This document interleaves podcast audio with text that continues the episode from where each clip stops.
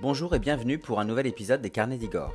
Igor, c'est moi. Je ne suis ni historien, ni architecte, ni spécialiste, mais j'aime le patrimoine historique et culturel. Aujourd'hui, je vous emmène à la découverte des petits appartements du roi au château de Versailles, des espaces ouverts uniquement à la visite guidée et qui permettent de mieux découvrir l'intimité des rois de France au cœur des pièces privées où ils pouvaient se retrouver avec leurs proches. Connaissez bien sûr le château de Versailles, ses appartements royaux, sa galerie des glaces, son parc et ses jardins, ou encore le merveilleux domaine de Trianon et l'insolite hameau de la Reine. Mais est-ce que vous saviez qu'il existait en réalité deux Versailles? Effectivement, on a plutôt en tête le Versailles grandiose, voulu par le roi Soleil lui-même, mais il faut savoir qu'il existe aussi un Versailles caché, un Versailles en arrière-plan des pièces et des salons officiels. Alors dans le Versailles officiel, qui rassemble les appartements dits d'apparat, le roi et la famille royale vivent en public. Ils doivent se montrer, ils doivent faire rayonner leur pouvoir royal devant la cour et les visiteurs, ils se lèvent, ils mangent, ils paradent, ils reçoivent en public. Leur agenda, leurs occupations, comme leur conduite, suivent les règles de l'étiquette, vous savez, cet ensemble de règles qui codifie la vie de cour, les activités du souverain sont connues et visibles de tous, et chacun doit pouvoir savoir ce qu'il fait à toute heure de la journée. Mais alors dans le Versailles intime, en revanche, qui se situe dans le château à l'arrière des appartements d'apparat, mais aussi qui se situe au Grand et au Petit Trianon ou encore dans le hameau de la Reine, les souverains vont pouvoir s'éloigner des contraintes de la vie de cour pour se retrouver avec leurs proches ou vaquer à des occupations plus personnelles. Au château, ces lieux cachés et réservés à l'intimité des rois et des reines de France, ce sont les appartements intérieurs, appelés aussi les petits appartements.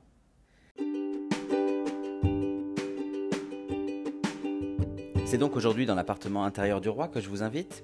Sachez que cette visite ne peut se faire qu'avec un guide et qu'elle n'est ouverte que sur réservation sur le site du château de Versailles. J'espère en tout cas que je réussirai à vous communiquer le plaisir que j'ai eu à parcourir ces pièces peu connues du grand public et pourtant riches d'histoire. Donc après un point historique sur la création et l'évolution de cet appartement privé du roi à Versailles, je vous proposerai de partager la visite que j'en ai faite il y a quelques semaines. Pour commencer, et avant de démarrer la visite, il faut savoir que la configuration du petit appartement du roi que nous pouvons visiter aujourd'hui est celle laissée par le dernier roi à l'avoir occupé, mais aussi donc euh, le dernier roi de France de l'Ancien Régime. Je veux bien sûr parler de Louis XVI, qui, je le rappelle, régnera entre 1774 et 1793. Alors, je vous parle de Louis XVI, mais quand on visite l'appartement intérieur du roi, il faut savoir que l'essentiel de l'aménagement actuel reprend en fait les décors et l'aménagement voulu par Louis XV, qui, lui, je le rappelle, a régné entre 1715 et 1774, et qui n'est autre que le grand-père du futur Louis XVI. En réalité, Louis XV est le premier roi à avoir transformé et conçu ces espaces comme de véritables lieux de vie intimes où il pouvait s'isoler, dormir, travailler, dîner, recevoir ses proches et vivre loin des regards publics. Louis XVI va lui emboîter le pas et continuer à habiter ses appartements et à les agrandir. Mais en fait, au départ, en créant ses appartements intérieurs, Louis XIV, lui, n'avait pas envisagé d'en faire des espaces de vie intimes. Pour le roi Soleil, qui, je le rappelle, régnera entre 1643 et 1715, il s'agit en réalité d'y présenter ses différentes collections. En fait, dès 1661, quand Louis XIV envisage des travaux à Versailles, vous savez, Versailles, qui, qui n'est encore que l'ancien euh, relais de chasse de son père Louis XIII à l'époque, eh bien, euh, à ce moment-là, euh, le roi Soleil réfléchit aussi à exposer ses collections d'œuvres d'art et de bijoux dans ce château qu'il ambitionne d'agrandir. C'est chose faite en 1682, l'année à laquelle le roi s'installe définitivement avec sa cour à Versailles. Dans ses appartements intérieurs qu'il a fait construire en retrait de ses appartements officiels, Louis XIV va ainsi exposer ses plus beaux tableaux, ses bijoux les plus précieux et ses livres les plus rares, mais aussi une collection de médailles retraçant l'histoire de France et puis des objets que les ambassadeurs étrangers lui ont offerts. Cependant, là où ses appartements ont bien euh, dès le départ un aspect privé, c'est que sous le règne de Louis XIV, seule sa famille et quelques privilégiés euh, amateurs d'art comme lui sont invités à visiter ces espaces d'exposition qui sont donc réservés à quelques-uns et fermés au public. Alors avançons un peu dans l'histoire. Après la mort de Louis XIV, le 5 septembre 1715, c'est son arrière-petit-fils, Louis XV, qui va lui succéder à l'âge de 5 ans.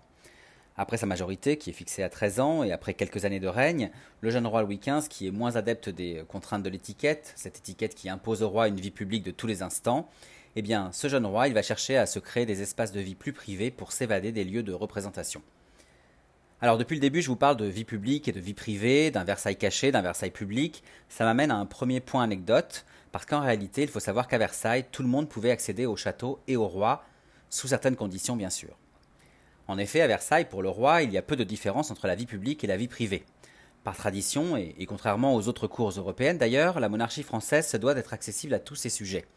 Tout le monde peut donc voir et rencontrer le roi qui appartient à tous, Et donc en se montrant, le roi renforce ainsi son pouvoir et son influence sur son peuple, et puis en ouvrant sa demeure, donc son château, euh, sa résidence principale, il exprime et impose sa gloire et sa splendeur. Ainsi, à Versailles, sous l'Ancien Régime, à part la chapelle royale et certaines parties des appartements privés du roi et de la famille royale, eh bien le château, comme les jardins, sont accessibles à tous les sujets et même à toutes les nationalités. Chaque jour, c'est entre 3000 et 10 000 personnes qui passent à Versailles. On peut ainsi croiser les courtisans, bien sûr, mais aussi des gens du peuple et des visiteurs étrangers.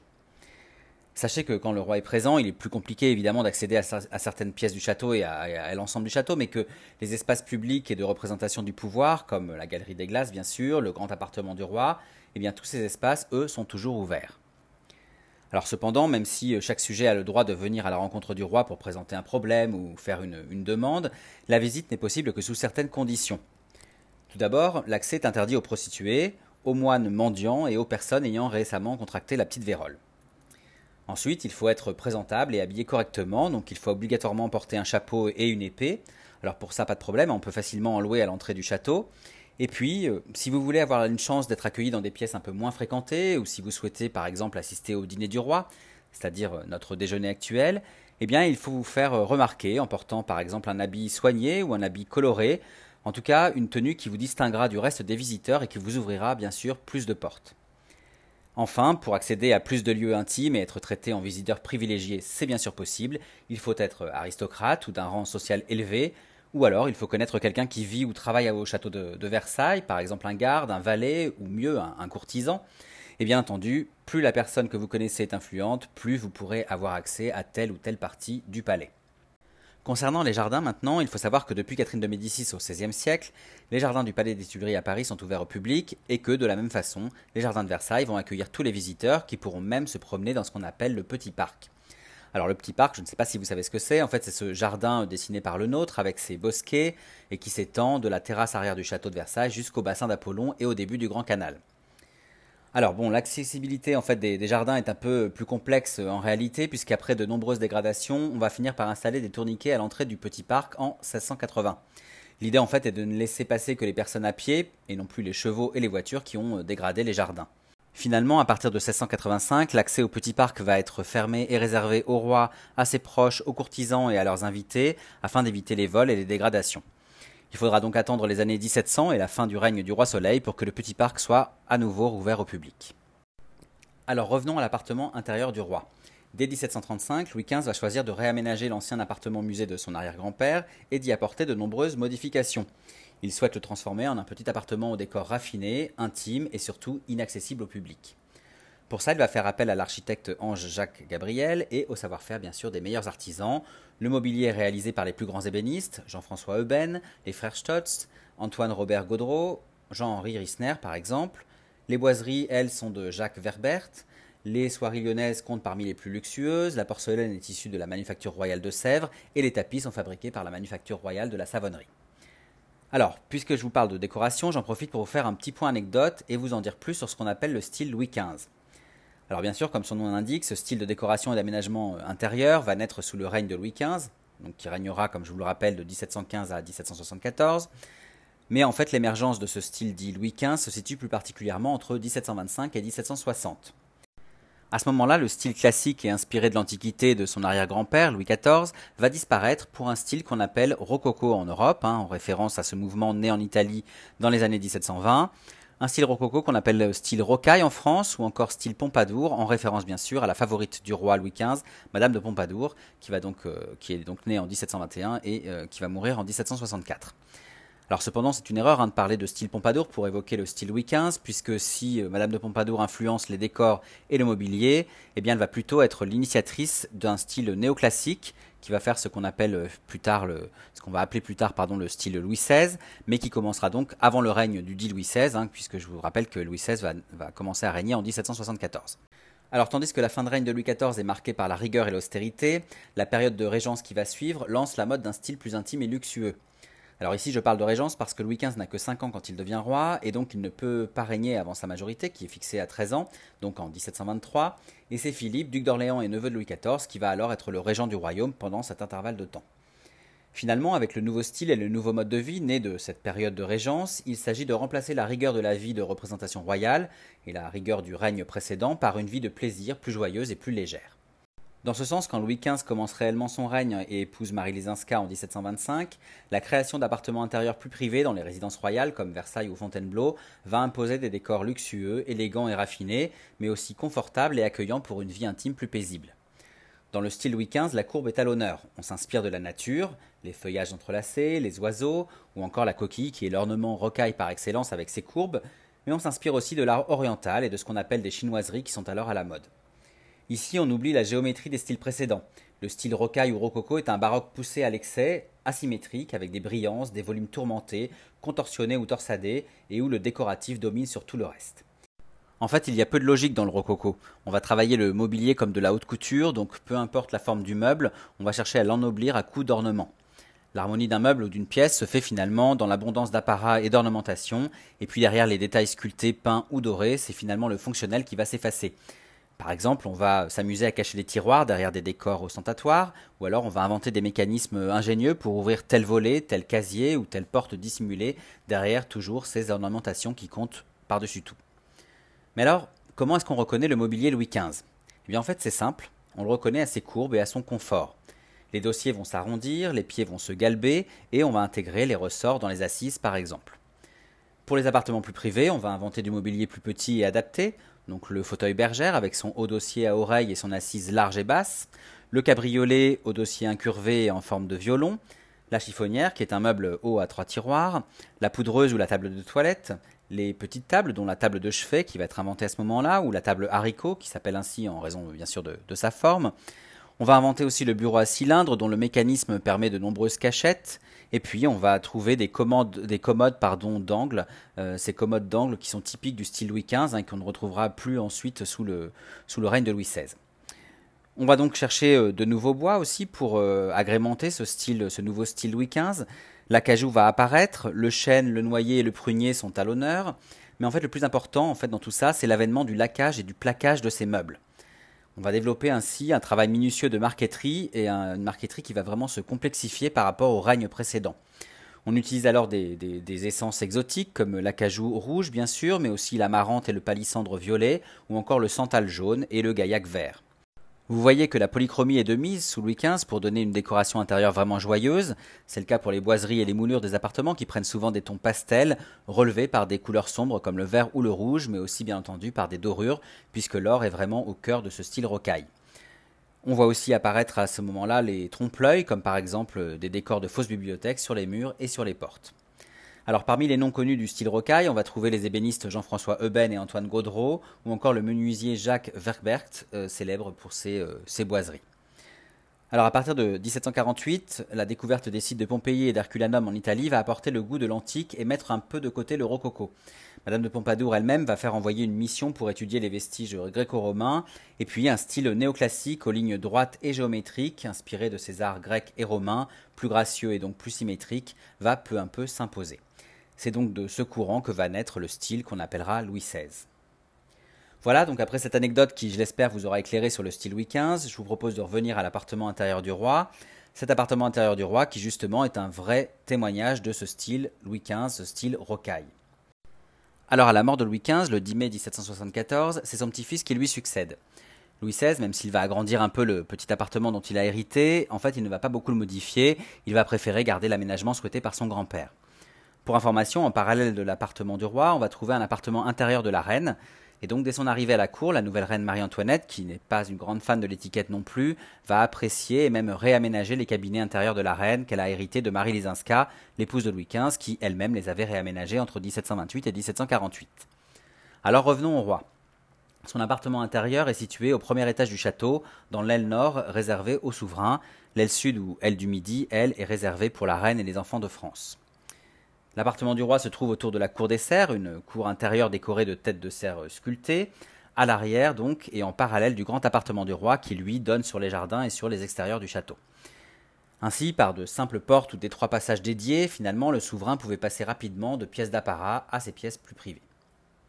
Dans ce petit appartement, Louis XV comme Louis XVI vont inviter leurs conseillers pour travailler en toute discrétion, mais ils vont aussi y tenir société, c'est-à-dire qu'ils vont y recevoir des invités pour des parties de jeu, des moments de discussion intime ou même des repas en petit comité, comme par exemple le souper dit au petit couvert. Alors ce souper au petit couvert, en fait, il n'accueillait que des proches et une société choisie par opposition au souper au grand couvert qui lui imposait à la famille royale de manger en public dans l'antichambre du grand appartement du roi.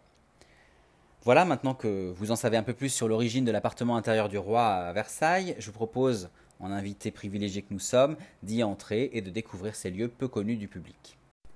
Notre visite commence dans l'aile nord des ministres, c'est donc là que nous retrouvons notre guide.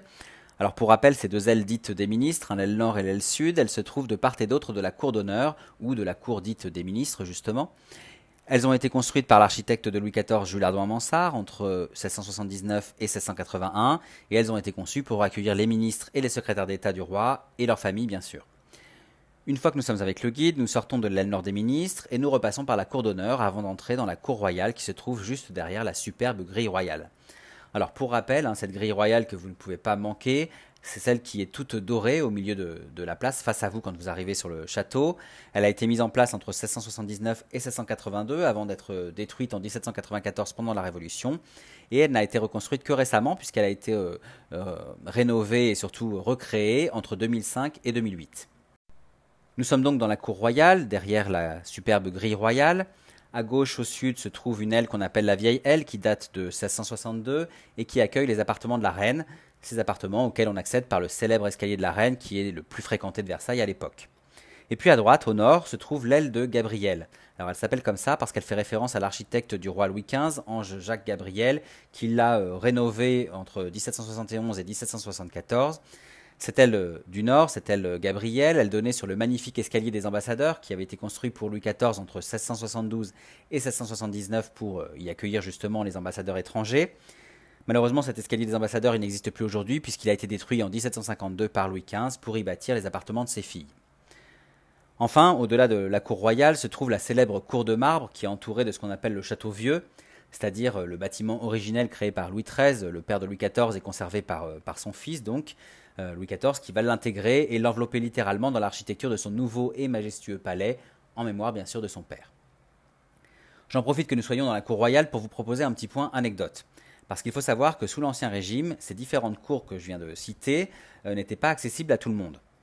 En effet, pour pouvoir entrer dans la cour royale, tout d'abord, que ce soit à pied, à cheval ou en carrosse, il faut y être invité. On dit qu'il faut les honneurs du Louvre. Alors, vous allez me dire pourquoi les honneurs du Louvre alors qu'on est à Versailles? Mais en fait, c'est simple parce que historiquement, le Louvre, c'est la résidence royale principale des rois de France. Et je vous rappelle que la cour de France ne s'est installée à Versailles qu'en mai 1682. Euh, Aussi, la tradition et le nom sont restés pour signifier que l'on a bien reçu une invitation royale. Donc, si on est invité par le roi, on a surtout reçu les honneurs du Louvre. On peut alors euh, pénétrer dans cette enceinte privilégiée, cette cour royale, et puis par exemple on peut assister à la messe en présence du roi. En revanche, en ce qui concerne la cour de marbre, cette magnifique cour de marbre qui se trouve au milieu du, château vieux et de l'ancienne euh, résidence de chasse de, Louis XIII, eh bien, on ne peut euh, y accéder que si l'on fait partie de la famille royale. Donc, euh, cette cour de marbre est réservée uniquement à la famille du roi. Mais alors, revenons à notre visite. Pour accéder à l'appartement intérieur du roi, à moins que vous ne soyez le souverain lui-même, vous n'êtes pas autorisé à passer par les portes dérobées ou les autres passages intérieurs qui relient le grand appartement et le petit appartement. En fait, il vous faut euh, entrer par l'extérieur, par l'aile nord justement, au niveau de la cour royale, en empruntant l'une des portes qui se trouve sous les trois arcades, qui sont elles fermées par des grilles dorées et qui ouvraient sur l'escalier des ambassadeurs. Après avoir franchi une des trois grilles qui se trouvent sous les arcades, nous nous retrouvons dans ce qu'on appelle le vestibule des ambassadeurs, qui lui, contrairement à l'escalier du même nom, existe toujours. Nous continuons alors sur la gauche pour entrer dans la petite salle des gardes du roi. Dans cette pièce résidaient des gardes du corps du roi, bien sûr, ces gardes du corps qui défendaient l'accès à ce qu'on appelle le petit degré du roi. Alors le petit degré du roi, qu'est-ce que c'est? Eh bien en fait c'est simplement l'escalier qui menait directement à l'appartement intérieur du souverain. Alors puisque nous sommes dans la salle des gardes, je vous propose un nouveau point anecdote, parce que c'est ici que le 5 janvier 1757, Louis XV va échapper de peu à son assassinat. Nous sommes le soir du 5 janvier 1757, il est euh, à peu près 18h, le roi descend de son petit appartement, il est accompagné du dauphin son fils, du capitaine des gardes du roi, des grands et petits écuyers et du colonel des gardes suisses. Alors qu'il s'apprête à sortir de la salle des gardes pour euh, regagner la voiture qui l'attend à l'extérieur, un individu va le frapper violemment. Cet individu est évidemment euh, immédiatement arrêté, tandis que Louis XV, qui pense qu'on lui a seulement donné un coup de poing, va porter sa main à son côté droit. À la vue du sang, il comprend, il a été poignardé. On le transporte alors rapidement dans sa chambre, on l'allonge, le roi pense qu'il va mourir, il demande à voir un prêtre, il confie le royaume au dauphin.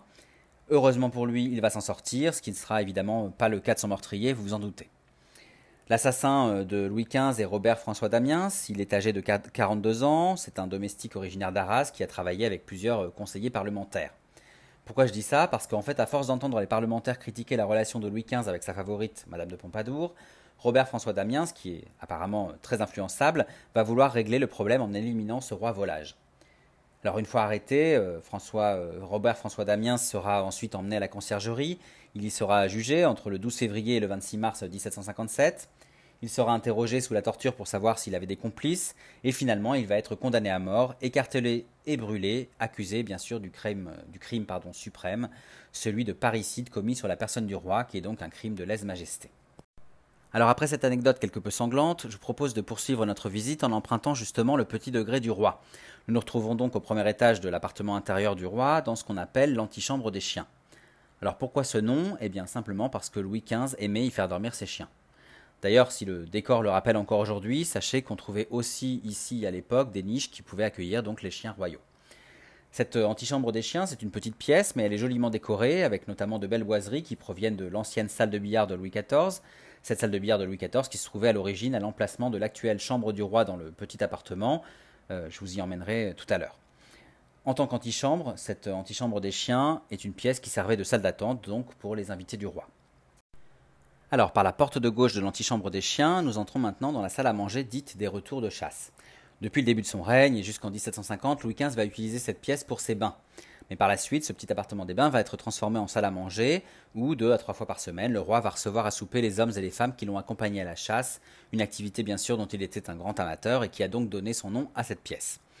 La table de la salle à manger des retours de chasse était alors très courue par les courtisans, vous vous en doutez bien, et d'ailleurs, ça m'amène à un petit point anecdote. Vous connaissez certainement l'expression être invité au débeauté. Eh bien, est-ce que vous saviez qu'elle trouve son origine ici chez le roi? En fait, tout se passe quand le roi rentre de la chasse.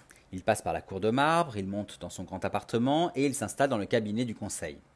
Là, on va lui enlever alors ses bottes de chasse qui sont encore boueuses de cette journée euh, passée à courir le, gibier.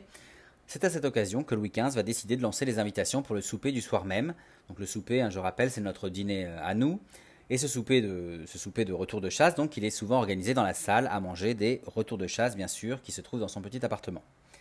Vous vous doutez que beaucoup de courtisans ont envie d'y participer, donc les valets de l'appartement, euh, qui sont aussi appelés les livrets bleus ou les garçons bleus en référence à la couleur de leur livret, c'est-à-dire à la couleur de leur manteau si vous préférez, eh bien ces garçons bleus, ils vont noter sur des papiers les noms des hommes et des femmes présents qui souhaitent se faire inviter. Le roi va alors profiter d'être assis pour choisir les convives du soir pendant qu'on lui ôte ses bottes, qu'on lui ôte pardon ses bottes, excusez-moi, ainsi est née l'expression être invité au débeauté. Il s'agit alors du débeauté du roi, du moment où il ôte ses bottes. Alors après cette anecdote légère, revenons à la salle à manger des retours de chasse. Attenant à cette euh, salle à manger, une pièce des buffets servait à ranger tout le nécessaire, euh, le mobilier, donc euh, les tables, les chaises, les couverts, la vaisselle, et elle servait aussi à stocker les plats qui étaient descendus directement du troisième étage où se situaient les cuisines particulières du roi. Après la mort de Louis XV, son successeur Louis XVI va plutôt se servir de cette pièce pour exposer euh, la vaisselle d'or qu'il a hérité de, son grand-père, mais aussi différents objets comme euh, cet imposant baromètre en bronze que l'on peut encore admirer aujourd'hui et qui a été sculpté entre 1772 et 1775 par Joseph Lemaire.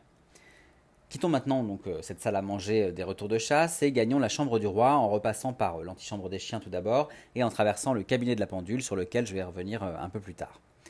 Donc nous sommes maintenant dans la chambre du roi, dite nouvelle chambre, en opposition à sa grande chambre officielle, hein, sa chambre d'apparat, qui se trouve dans son grand appartement et qui est donc, euh, elle, ouverte à tous et à toutes, notamment pour assister quotidiennement au lever et au coucher du souverain. Alors, comme je vous le disais plus tôt, avant que Louis XV ne la transforme en chambre privée, cette pièce était la salle du billard de Louis XIV. En fait, pour combler son besoin d'intimité, et parce que sa grande chambre est bien froide l'hiver, Louis XV va décider de faire de cette ancienne salle de billard sa chambre en 1738. Il va y dormir la plupart du temps, hein, même s'il va continuer à utiliser la grande chambre d'apparat pour les cérémonies officielles, parce qu'en fait, euh, dans, les faits, son premier valet de chambre va venir le réveiller tous les matins pour qu'il puisse s'introduire discrètement dans sa chambre publique, juste avant que les courtisans et les autres personnalités invitées n'y soient entrés. D'ailleurs, euh, cette nouvelle chambre se situe à l'extrémité du petit appartement et par une porte à gauche de la cheminée, elle donne directement sur le cabinet du conseil, euh, là où le roi donc tenait conseil avec ses ministres et ses secrétaires d'État ce cabinet de conseil qui lui donne directement sur l'autre chambre du roi, donc cette grande chambre d'apparat. Vous voyez qu'en installant en tout cas cette, petite chambre ici, Louis XV pouvait facilement et rapidement rejoindre les espaces officiels et ses lieux d'exercice du pouvoir. Sachez enfin que c'est dans cette chambre que, euh, dans la chambre de, ce petit appartement, que Louis XV est mort de la variole, qu'on appelle aussi à l'époque la petite vérole, le 10 mai 1774. Alors à propos de la mort de Louis XV, je vous propose un, point anecdote. Je ne sais pas si vous le saviez, mais il y avait une règle très spécifique pour répartir les biens présents dans la chambre du roi à sa mort. En effet, quand le roi meurt, la tradition veut que ce soit son premier valet de chambre qui hérite de tout ce qui se trouve dans la pièce. Donc à la mort de Louis XV, euh, c'est son valet qui va euh, hériter des meubles et des différents objets qui se trouvent dans la petite chambre du petit appartement du roi. Mais alors, comme je vous le disais, Louis XV est mort de la variole et du coup son valet va craindre d'être contaminé. Il va alors décider d'entreposer le mobilier et les objets loin de chez lui juste avant de les revendre. Alors après cette anecdote, revenons dans, la chambre justement du roi. Euh, après Louis XV, son petit-fils Louis XVI va continuer à y dormir et il ne fréquentera le lit d'apparat que pour les cérémonies officielles, comme le faisait son grand-père. Alors sachez que le lit que l'on peut observer, ou en tout cas que l'on va pouvoir bientôt observer, puisqu'il était en, reconstruction et je n'ai pas pu le voir, eh bien ce lit, euh, il n'est pas euh, d'origine, ce n'est pas du tout une rénovation, c'est une reconstruction. Pourquoi? Eh bien j'en profite pour faire une petite anecdote sur les lits royaux. En fait, il faut savoir que peu de lits royaux nous sont parvenus intacts euh, aujourd'hui, euh, après la Révolution. Pourquoi? Eh bien, en fait, il faut comprendre que à la cour de France, contrairement à d'autres cours européennes, la marque du pouvoir royal n'est pas incarnée par le trône, mais par le lit du roi. En effet, c'est dans sa chambre d'apparat et dans son lit, et non dans la salle du trône, que s'impose toute la majesté et la puissance du roi. C'est notamment dans cette chambre officielle que s'organisent les cérémonies du lever et du coucher du roi, qui vont marquer le début et la fin de la journée de, la cour, comme le lever et le coucher du soleil vont marquer le début et la fin du jour. Les lits du roi sont donc les symboles ultimes du pouvoir royal, et c'est pour ça qu'ils ont été en grande majorité détruits et brûlés pendant la Révolution. Il a donc fallu ensuite les reconstituer d'après les, archives euh, que, nous avons pu retrouver, et c'est comme ça qu'on a réussi à reconstituer tous les, lits que nous pouvons retrouver dans les différents châteaux euh, en France. Concernant le reste des meubles, ils ont été inventoriés et revendus pendant la Révolution, toujours, mais comme les noms des acheteurs ont été tous répertoriés, il a évidemment été plus simple de les retrouver et d'essayer de les racheter plus tard au fur et à mesure pour remeubler les résidences royales françaises. Alors revenons à la chambre. Dans le reste de la pièce, on va trouver du mobilier ayant appartenu à Louis XV ou à Louis XVI, mais qui provient pour la plupart des châteaux de Compiègne et de Saint-Cloud. Alors pourquoi? Parce qu'en fait les meubles originaux ont été dispersés, hein, comme je vous le disais, au moment de la Révolution. Euh, comme notamment la superbe commode qui se trouvait face à la cheminée euh, sous Louis XV et qui a été remplacée ici par la commode de la chambre de Louis XVI euh, du château de Compiègne. Sachez cependant qu'on a retrouvé la trace de cette fameuse commode de Louis XV hein, qui existe toujours aujourd'hui, mais qu'elle est désormais exposée à la Wallace Collection de Londres. Au-dessus des portes de la chambre, Louis XV, qui était un père aimant et attentionné, a fait installer les portraits de mesdames ses filles, donc vous pouvez les observer. D'ailleurs, à propos de mesdames, petit point anecdote toujours, savez-vous que les filles de Louis XV portaient des numéros et surtout savez-vous pourquoi? Alors tout d'abord, il faut savoir qu'à la différence des filles célibataires de la noblesse qu'on appelait des demoiselles, les filles de France, c'est-à-dire les filles des rois et reines de France, étaient appelées mesdames. Chacune portait le titre de madame suivi de son prénom, sauf pour l'aînée qu'on appelait uniquement madame. Louis XV et la reine Marie Lisinska auront dix enfants en dix ans, dont huit filles. Or, à l'époque, on ne prénommait les enfants qu'une fois à l'occasion de leur baptême. Mais alors, à la cour de France, il faut savoir que les enfants ne sont baptisés qu'entre 9 et 11 ans. Résultat, les filles du roi et de la reine vont porter des numéros jusqu'à ce qu'un prénom leur soit donné. On les désignait alors par des appellations comme Madame Première, Madame Seconde, Madame Troisième, etc., etc. Quand l'une se mariait ou malheureusement euh, décédait, les suivantes remontaient alors d'un rang. En ce qui concerne Louis XV, vous aviez ainsi Louise-Élisabeth de France, dite Madame, puis euh, Madame Infante après son mariage en 1739. Puis ensuite venait Henriette de France, la jumelle de Madame, titrée euh, Madame Seconde, puis ensuite elle, redevient, elle devient pardon, Madame au mariage de sa sœur en 1739. Ensuite vous aviez Marie-Louise de France, Madame Troisième donc. Ensuite Marie-Adélaïde de France, appelée Madame Quatrième, puis Madame Troisième, puis Madame Adélaïde, et enfin Madame à la mort de Madame Henriette en 1752. Vous aviez ensuite Victoire de France, dite Madame quatrième, puis Madame Victoire. Sophie de France, dite Madame cinquième, puis Madame Sophie. Thérèse Félicité de France, appelée Madame sixième. Louise de France, dite Madame septième, qu'on appelait aussi Madame dernière, puisque après sa naissance, Louis XV et Marie Lesinska vont vivre séparés et donc ne plus avoir d'enfants. Et puis Madame septième sera ensuite nommée Madame Louise, puis Madame, euh, puis ensuite pardon, Mère Thérèse de Saint-Augustin après son entrée au Carmel de Saint-Denis en 1770. Voilà, après ce long moment passé dans la chambre de l'appartement intérieur du roi, je vous propose maintenant d'entrer dans une autre pièce remarquable, le cabinet de la pendule. Cette salle, c'est la plus grande salle du petit appartement. Elle a été créée en 1735 par Louis XV en lieu et place de l'antichambre et d'une partie du cabinet des tableaux de, Louis XIV. Ce cabinet est surtout connu pour la superbe pendule astronomique qui trône dans la pièce et qui lui a donné euh, son nom, bien sûr. Alors cette pendule, elle a été réalisée par l'ingénieur Claude Siméon Passement, par l'horloger Louis Dautiot et par le bronzier Jacques Caffiri. Et sa spécificité, c'est d'indiquer en direct la date, l'heure, les phases de la Lune et le mouvement des planètes. On peut donc savoir euh, le jour et l'heure, bien sûr, mais aussi comment sont positionnées la Lune et l'ensemble des planètes du système, solaire pardon, euh, à la minute près. Sachez que cette pendule astronomique, a été fabriquée pour pouvoir marcher jusqu'en 9999, donc on a un peu de temps devant nous, et euh, qu'à l'exception de la révolution des planètes, eh bien, le mécanisme fonctionne encore aujourd'hui parfaitement. Alors pour finir sur cette pendule, sachez que si elle est encore visible aujourd'hui, à l'emplacement qu'elle occupait avant la Révolution, c'est en réalité parce qu'elle n'a pas été vendue pendant les ventes révolutionnaires. En fait, comme beaucoup d'objets scientifiques qui ont été gardés pour leur utilité, eh bien cette pendule a été conservée pour sa grande valeur scientifique. Déjà à l'époque, les révolutionnaires savaient quand même évaluer la valeur des, objets, euh, la valeur euh, soit euh, matérielle ou scientifique. Pour le reste de la pièce, au centre, vous pouvez observer une statue équestre de Louis XV en bronze. En fait, c'est la réduction d'une statue du roi réalisée par Edmé Bouchardon et qui devait trôner au centre de la place Louis XV. Cette place Louis XV qui deviendra la place de la Révolution donc pendant la Révolution, où la guillotine sera installée et où mourront Marie-Antoinette et Louis XVI. Euh, cette place qui donc à partir de 1795 et jusqu'à aujourd'hui va être plus connue sous le nom de la place de la Concorde. Concernant sa fonction, ce cabinet de la pendule servait de seconde antichambre de l'appartement euh, intérieur, mais il pouvait se transformer aussi en salle de jeu où Louis XV aimait recevoir ses invités après évidemment le, souper au petit couvert. Nous quittons donc euh, le magnifique cabinet de la pendule pour une autre pièce qui était très chère au roi et également, le cabinet intérieur ou cabinet d'angle. Alors c'est ici que Louis XV travaillait dans la journée. Alors il travaillait seul ou avec euh, plusieurs ministres. En fait, c'est l'une des pièces les plus belles, je trouve, du petit appartement et c'est surtout un témoignage parfait du style rocaille de l'époque. Je dois dire que sa récente rénovation est très réussie et qu'on comprend bien pourquoi le roi aimait y passer ses journées. Les meubles sont élégants et raffinés, ce sont ceux qui se trouvaient donc euh, ici au temps de Louis XV. Vous avez par exemple cette commode médaillée euh, réalisée par Antoine Robert Gaudreau en 1738, ou encore ces encoignures, donc ces commodes d'angle de Gilles Jouvert qui ont été installées en 1755. Parmi les meubles, on ne peut pas évidemment manquer le chef-d'œuvre de cette pièce, hein, ce secrétaire à cylindre du roi, conçu par Jean-François Euben et finalisé par Jean-Henri Rissner entre 1760 et 1769. Comme vous êtes bon en calcul, vous avez pu vous apercevoir qu'il aura fallu 9 ans pour créer ce meuble unique. En fait, c'est l'un des plus célèbres du château, hein, pour sa beauté bien sûr, mais aussi et surtout pour son mécanisme ingénieux et subtil, qui permettait au roi de fermer l'ensemble des tiroirs grâce à une seule serrure qui bien sûr était cachée et dont lui seul avait la clé. D'ailleurs, moi, on nous a montré, la guide nous a montré évidemment où était cette euh, serrure, hein, parce qu'elle n'est plus si cachée que ça. Euh, il faut être très observateur pour pouvoir euh, la trouver. Je vous donne juste un indice. Il faut chercher un ruban et vous devriez l'apercevoir. Sur ce bureau, il y avait un seul accès qui était ouvert à tous, hein, qui n'était pas réservé uniquement au roi et qui se trouvait sur le côté droit. Et en fait, cette ouverture, elle servait au, livret bleu, donc au, garçon bleu dont je vous ai déjà parlé, hein, qui était au, service du roi. Euh, cette ouverture, elle leur permettait à ces garçons bleus de remplir les encriers du bureau pour que le roi ait toujours de l'encre euh, pour écrire et pour euh, rédiger ces différentes lettres.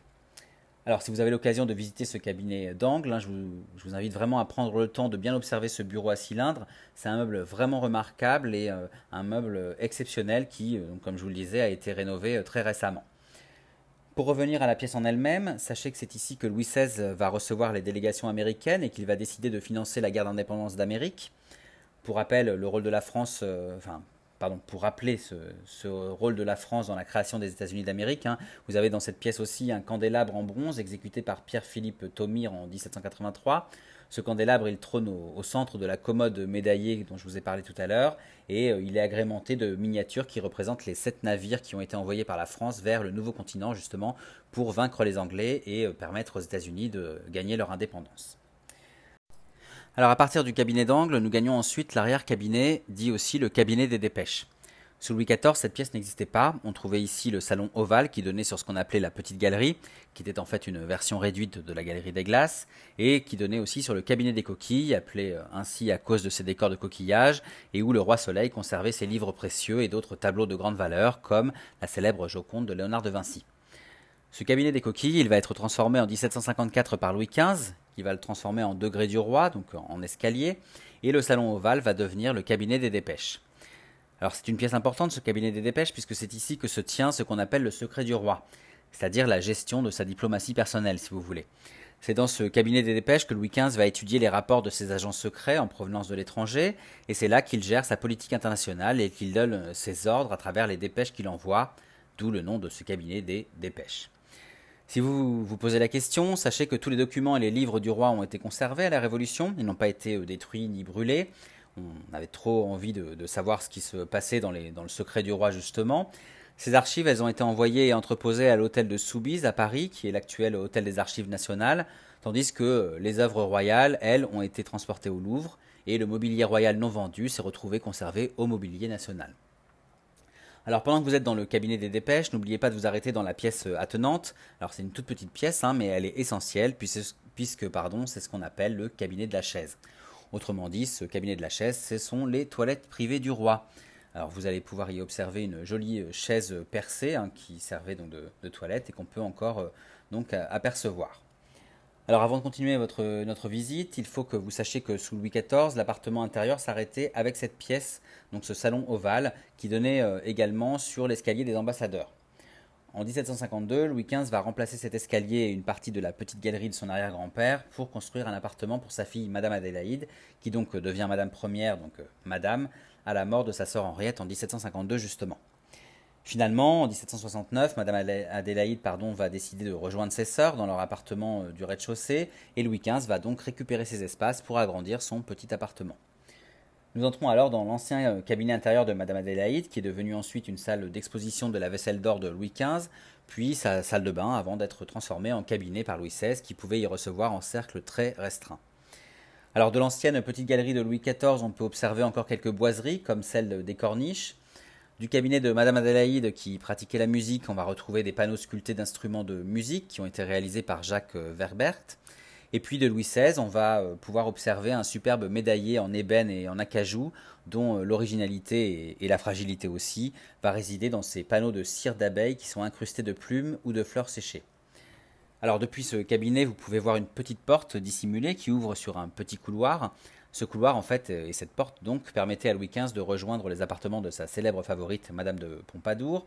Cette porte, elle donne aussi sur l'ancien cabinet des bains euh, de, Louis XV, hein, ce cabinet des bains qu'il va construire en 1773, donc euh, un an avant sa mort, et qui va devenir euh, ensuite, sous Louis XVI, le cabinet de retraite du roi, donc ce cabinet de retraite où Louis XVI va pouvoir venir travailler seul et vraiment au calme et isolé. Alors notre guide ne nous y a malheureusement pas emmené, hein. je pense qu'on ne pouvait pas euh, y accéder, euh, ce sont des endroits euh, très petits et assez restreints, mais sachez que cette porte donne également aujourd'hui sur l'escalier Louis-Philippe, donc cet escalier Louis-Philippe qui a été construit par le roi des Français, donc Louis-Philippe Ier, qui a régné entre 1830 et 1848, donc au, au 19e siècle, et donc cet escalier qu'on peut encore voir aujourd'hui. Nous empruntons maintenant une autre porte qui mène directement dans la bibliothèque du petit appartement. Alors cette bibliothèque, elle est semi-privée et elle date de Louis XVI. Alors si je dis euh, semi-privée, en fait c'est parce qu'il y a une autre bibliothèque encore plus privée qui se trouve dans les combles. Sous Louis XIV, cet espace faisait partie de la petite galerie, et sous Louis XV, ce fut tour à tour la chambre de Madame Adélaïde, puis un salon de jeu pour le roi. Sachez que cette pièce de style Louis XVI, c'est la dernière pièce réalisée par l'architecte Ange-Jacques Gabriel à Versailles. Alors vous remarquerez, hein, si vous observez bien la, la, pièce, vous remarquerez la porte en trompe-l'œil qui donne l'impression que le mur est entièrement euh, recouvert de livres quand elle est fermée. Cette pièce, en fait, elle est assez grande, elle est élégante, elle est très agréable. On s'imagine bien venir ici étudier ou lire en toute tranquillité. En tout cas, moi, pour ma part, j'ai particulièrement aimé la table ronde en bois exotique au centre de la pièce, et puis euh, le très beau secrétaire à cylindre de Louis XVI que l'on voit, qu'on aperçoit au fond de, cette pièce, hein, qu'on ne peut pas voir de près puisque on ne peut pas y accéder, mais en tout cas, on, on peut suffisamment le voir pour remarquer que c'est un, vrai chef-d'œuvre euh, d'ébénisterie. Et puis on remarque, par contre, si on peut la voir tout de suite, on, remarque cette magnifique euh, commode réalisée par Riesner en marbre, en bronze et en marqueterie, qui est vraiment de style Louis XVI. Je vous invite maintenant à pénétrer dans une pièce que j'ai particulièrement aimée pour sa luminosité et ses décors doux et très élégants. Il s'agit de la salle à manger dite aux salles neuves ou encore appelée le salon des porcelaines. Alors cette pièce, elle a été construite par Louis XV en 1769 et elle va devenir la salle à manger des soupers au petit couvert du roi à la place de la salle à manger que nous avons observée au début de notre visite. Vous vous souvenez, la salle à manger des retours de chasse. Alors cette salle à manger aux salles neuves, elle sera également utilisée comme, comme telle par Louis XVI, le successeur donc de, Louis XV. Et chaque année, à Noël, cette pièce, eh bien, elle va accueillir une tradition qui est née donc sous Louis XV et qui va se perpétuer euh, jusqu'au règne de son petit-fils, Louis XVI. Ici, dans cette salle à manger euh, aux salles neuves et dans les pièces euh, qui, suivent, on exposait les plus belles porcelaines fabriquées par la manufacture de Sèvres. La cour, les princes et les autres invités pouvaient alors euh, venir les contempler et surtout les acheter. En fait, c'était une façon à peine déguisée de soutenir financièrement la manufacture royale de Sèvres. C'est d'ailleurs cette tradition qui donnera le surnom de Salon des porcelaines à cette pièce, à cette salle à manger aux salles neuves. En tout cas, je vous invite à bien l'observer parce que ici, comme dans la bibliothèque euh, que nous avons visitée précédemment, vous êtes dans un véritable décor de style Louis XVI.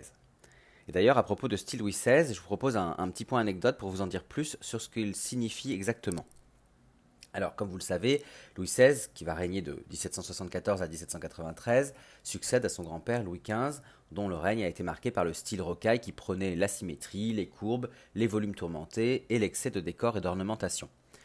Le style Louis XVI, au contraire, va s'inspirer de l'étude et de la découverte des sites de Pompéi et d'Herculanum en Italie, et il va emprunter au style antique les lignes droites, harmonieuses, géométriques et symétriques. Ce goût pour l'antiquité gréco-romaine, qui a été initié par la favorite de Louis XV, Madame de Pompadour, dans les années 1755, eh bien, on va l'appeler le style néoclassique. Alors le style Louis XVI, qui s'étend en réalité de 1750 à 1795, est donc marqué par le retour à la ligne droite cette ligne droite, elle est loin d'être synonyme de raideur, parce qu'en fait, par des jeux de pans coupés ou par des jeux d'ornementation légère, eh bien, cette ligne droite, elle va s'imposer joyeuse et gracieuse. Le style Louis XVI, il oublie peu à peu l'idée de confort hein, qui était prônée par le style Louis XV, avec notamment des dossiers de sièges beaucoup plus droits, en forme de médaillon ou en forme de chapeau.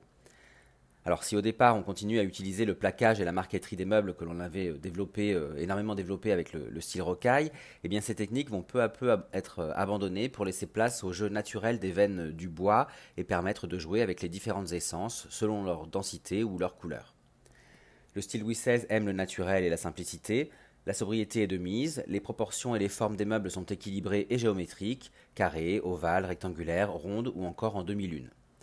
Alors cependant, il faut savoir qu'on n'oublie pas la fantaisie avec le style Louis XVI. Hein. Les ornements restent très présents euh, pour euh, ennoblir et enrichir le mobilier. Les décors intérieurs ou encore euh, les, boiseries aussi sont, très, très ornés. On trouve des rosaces, des médaillons, des fleurs, des lyres, des guirlandes, c'est-à-dire des répétitions d'un même motif, que ce soit des fleurs, des entrelacs, des feuillages, des croisillons. On trouve aussi des cannelures sur les pieds des meubles ou encore des nœuds et des rubans qui sont sculptés. Alors à l'image du style Louis XV, qui est né en partie de la création euh, des appartements privés et de la volonté de créer un, luxe plus intime, eh le style Louis XVI va également inventer du mobilier adapté aux pièces plus petites et confidentielles des appartements intérieurs du roi. On va ainsi trouver des meubles comme le bonheur du jour. Alors c'est le bonheur du jour, c'est une table ou un secrétaire qui est surmonté d'un casier vitré ou surmonté de glace ou de portes en, fausse bibliothèque, hein, en trompe-l'œil. C'est là aussi que vont naître la vitrine pour exposer les bibelots, vont être aussi les commodes en demi-lune, les commodes euh, en console servante, c'est-à-dire ce sont des commodes euh, qui sont ouvertes à la fois de face mais aussi sur les côtés, donc pour un côté beaucoup plus pratique. le meuble bibliothèque va naître aussi à ce moment-là, ou encore le secrétaire avec un ou deux vantaux qui, s'ouvrent.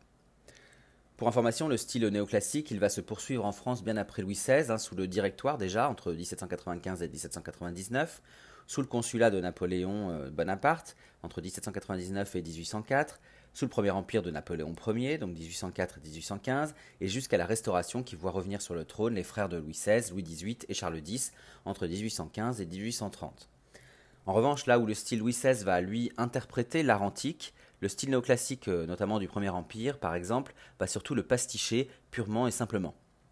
Finalement, à cette période-là, au Premier Empire, hein, je fais une petite digression, mais la fonctionnalité va prendre le pas sur le confort et la subtilité va plutôt laisser place à la lourdeur.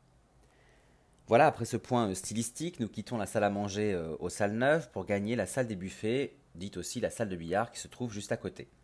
Alors les soirs de souper, c'est ici qu'on entreposait euh, la, vaisselle et le matériel, hein, et puis aussi les, plats qui servaient pour, le souper au petit couvert notamment. Cette pièce, en fait, après, elle se transformait en salle de billard où le roi et ses convives pouvaient jouer toute la soirée.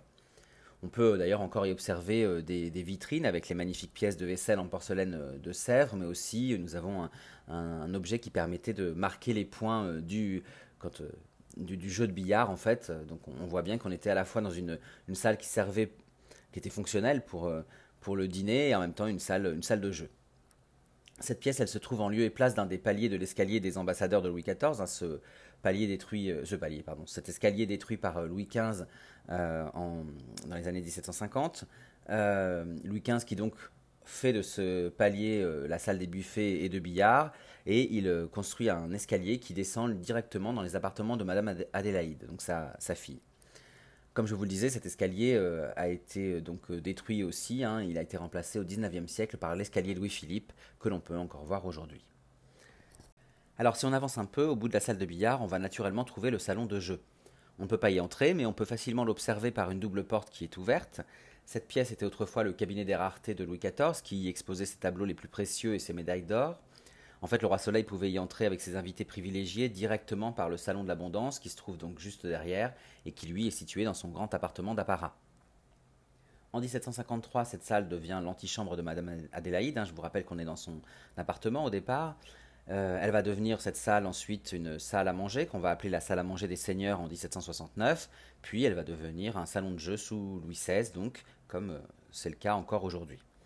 Sachez que le mobilier que vous pouvez observer est en majorité celui d'époque, donc euh, n'hésitez pas à bien l'observer. Et notamment, vous avez cette magnifique toile murale cramoisie et or qui a été retissée à l'identique de celle qui existait au temps de, Louis XVI. Alors après avoir bien regardé le salon de jeu, nous repassons par la salle des buffets et nous empruntons le fameux escalier de Louis-Philippe dont je, vous parlais et qui a été construit en, au XIXe siècle pardon, en lieu et place de l'escalier de Madame Adélaïde et d'une petite cour intérieure qui existait alors. Avant de descendre, je vous invite à faire le tour du palier. En vous plaçant face à la descente de l'escalier, à gauche, vous avez une porte qui donne sur le salon de Diane, euh, le salon de Diane qui se trouve dans le grand appartement du roi. Et à droite, par une fenêtre, vous pouvez entrevoir le cabinet de retraite de Louis XVI, dont je vous ai parlé aussi, et qui est aussi donc euh, l'ancienne salle de bain de Louis XV. Nous descendons donc euh, ce bel escalier Louis-Philippe avec notre guide, et nous nous retrouvons de nouveau dans le vestibule des ambassadeurs par où nous sommes entrés en début de la visite.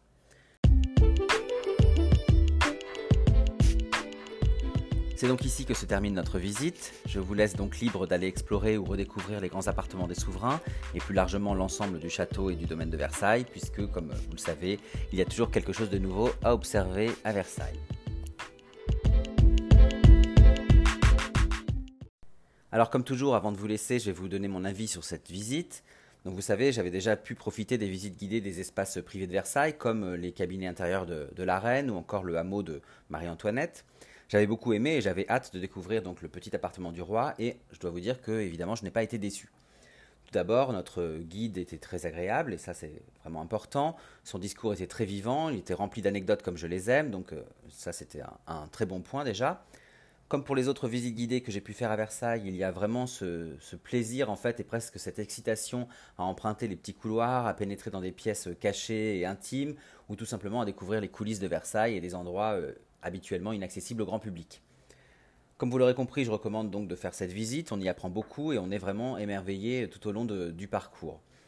En revanche, j'ajouterai juste un petit bémol. En fait, nous étions un groupe d'environ 10 personnes, puisque nous étions en période de, Covid encore, et je crois que ça peut monter jusqu'à 20 personnes. Alors là, je, ne sais pas comment ça se passe, parce que les espaces sont quand même petits, et la visite est assez intense, et on va parfois un peu trop vite, donc on doit être, j'imagine, un peu serré quand on est 20, et surtout, on n'a déjà pas beaucoup le temps de, prendre des photos, euh, toutes les photos qu'on souhaite, mais alors, euh, si on veut faire des photos sans personne, je pense qu'à 20 personnes, ça doit être euh, assez difficile.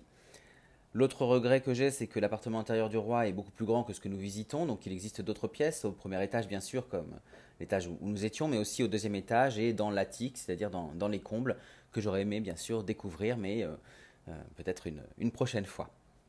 Concernant les informations pratiques, pour participer aux visites guidées de Versailles, donc euh, comme je vous disais euh, au début de ce podcast, il faut vous munir euh, d'un billet spécifique. Alors vous devez acheter d'abord un billet standard, hein, le billet de, visite du château, auquel vous ajoutez un billet spécial, donc ce, billet de, visite guidée que vous choisissez sur le site du château, qui, coûte environ 10 euros supplémentaires si vous le payez en plein tarif. Vous avez différentes typologies de, de prix.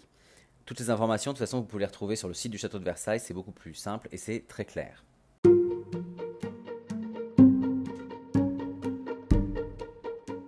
Voilà, merci beaucoup pour votre écoute. J'espère que ce podcast vous a plu.